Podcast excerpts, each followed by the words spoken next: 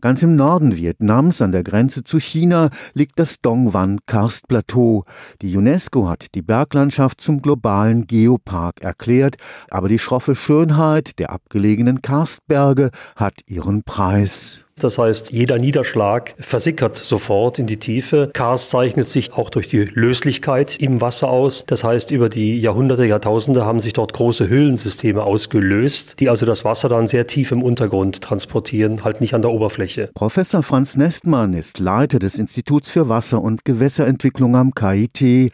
Dort wurde das vom Bundesforschungsministerium geförderte Projekt koordiniert.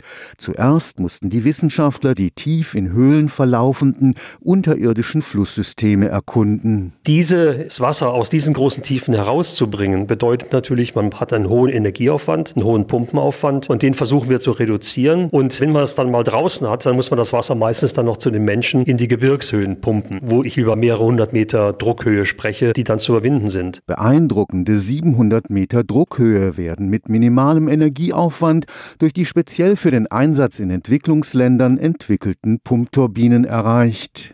Die Pumpen werden angetrieben durch Turbinen. Das heißt, wir wandeln hier hydromechanische Energie direkt in mechanische Pumpenergie um. Wir haben also keine Elektromotoren, keine Generatoren. Das Besondere hieran ist, dass die Turbine keine Turbine ist, sondern eine rückwärts laufende Pumpe. In Zusammenarbeit mit einem Industriepartner gelang es, den Wirkungsgrad der Pumpturbinen von 30 auf 80 Prozent zu steigern.